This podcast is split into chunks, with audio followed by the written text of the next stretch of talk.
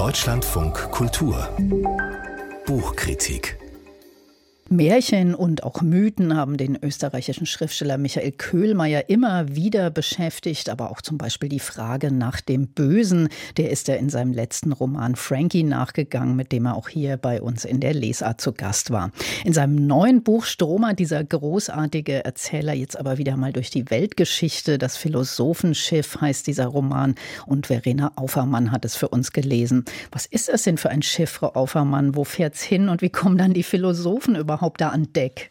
Ein guter Name auf alle Fälle, ein Philosophenschiff, da gehen unsere Fantasien ganz nach oben. Es ist ein Schiff, das im Jahr 1922 in Petersburg ausläuft, es ist ein Luxusdampfer. Auf diesem Dampfer können ungefähr 2000 Passagiere Platz nehmen, schlafen, reisen. Wer ist da drauf? Elf Passagiere. Wieso?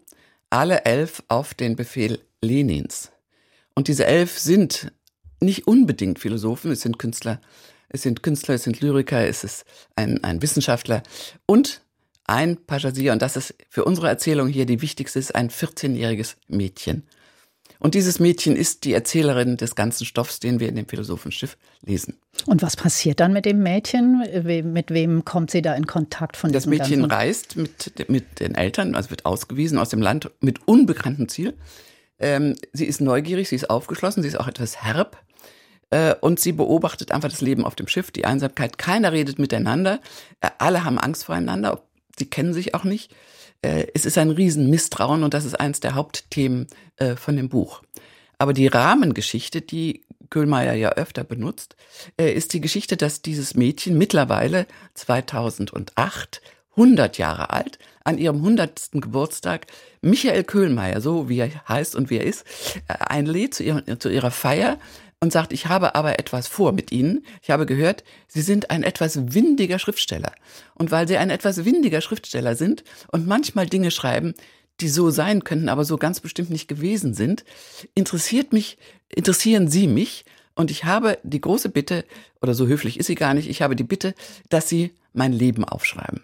Sie ist eine Architektin, sie ist berühmt geworden für Arbeitersiedlungen. Über sie sind schon zwei Monographien geschrieben worden. Sie sollen nicht über mein Werk als Architektin schreiben. Sie sollen schreiben, was ich Ihnen in den folgenden Tagen erzählen werde.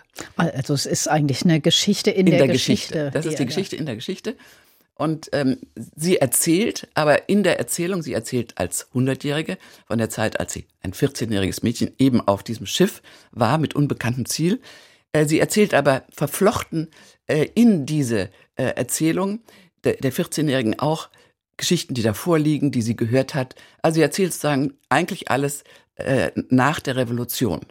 Sie erzählt, was ihre Eltern erlebt haben, die Freunde ihrer Eltern, was sie gehört hat von den Eltern, was sie gelernt hat. Und so kommt ein, ein schönes Gesamtbild oder ein schönes, ein schreckliches Gesamtbild zusammen von dem Terror.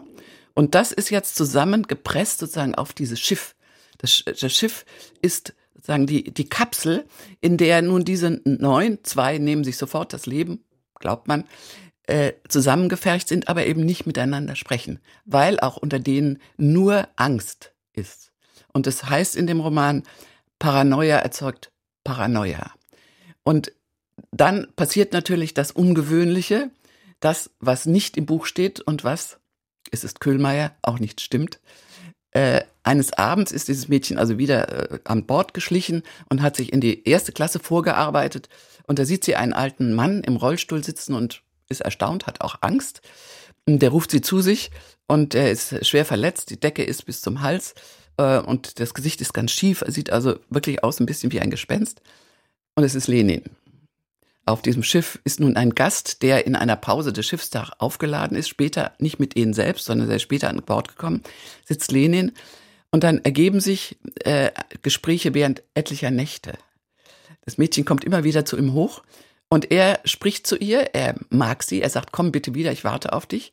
Aber das ist nun auch kein Rührstück. Lenin ist ein harter Mann und das Mädchen ist auch eine selbstbewusste und äh, auch widersprechende junge, junge, junges, äh, junges Ding. Äh, und da, da ergeben sich nicht viele Wahrheiten. Es ergibt sich aber doch auch noch ein Bild von Lenin mit einer Prise Menschlichkeit. Aber ich würde sagen, zwei Prisen, aber mehr ganz bestimmt nicht. Aber das hört sich so an, als ob Michael Köhlmeier da so ein festes Erzählens und der Fantasie äh, gefeiert hat und auch selber eigentlich einen philosophischen Roman geschrieben hat. Ja, das ist richtig, da haben Sie vollkommen recht. Das Philosophische daran ist, sind die Betrachtungen. Und die Betrachtungen fokussieren sich auf das Thema äh, der Angst. Äh, oder vor allen Dingen des Misstrauens. Was passiert mit Menschen, wenn sie sich nicht vertrauen können? Was, äh, wie reagieren sie? Äh, was, was richtet das in ihrem Inneren an? Das sind die großen Themen und die sind versteckt in dieser, in dieser Geschichte dieses Mädchens oder in dem, was nun die Hundertjährige dem Schriftsteller Köhlmeier diktiert. Aber es ist das zentrale Thema. Und deshalb ist das der, der wunderbare Titel, das Philosophenschiff, ähm, richtig und falsch. Denn wer ist der Philosoph auf dem Schiff? Ich weiß es nicht. Es ist natürlich der Autor. So, so denke ich das, denn es ist kein expliziter Philosoph. Es wird dann gesagt, wer auf dem Boot alles war oder auf dem Schiff alles war. Die Fahrt hört dann mit einem großen, mit einem großen Knall sozusagen auf. Äh, Ende, Ende der Geschichte. Äh, aber Köhlmeier, der Schriftsteller, der darüber dann auch immer resoniert. Also er ist im Text, er ist auch außerhalb des Textes und er streitet auch mit dieser Hundertjährigen über das, was sie ihm erzählt. Sagt, das kann doch nicht stimmen, so kann es doch nicht gewesen sein. Ist also eine Freundschaft, eine skeptische Freundschaft zwischen den beiden. Und Sie haben vorhin gesagt, er liebt, also er liebt nicht sonst böse, sondern er beschreibt das Böse.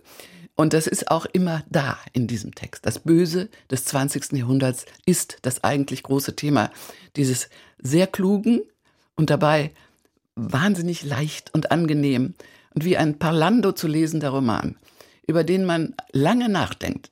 Das ist immer das Wunderbare an Köhlmeier. Denken Sie nur äh, an die zwei Herren am Strand. Das ist sowas ähnliches wieder. Das ist, sind einfach sein, ist einfach sein großes Können, geschult an den Mythen des Abendlands. Klingt nach einer echten Leseempfehlung von Verena Aufermann. Sie hat den neuen Roman von Michael Köhlmeier gelesen, Das Philosophenschiff, erschienen beim Hansa Verlag, 221 Seiten kosten 24 Euro.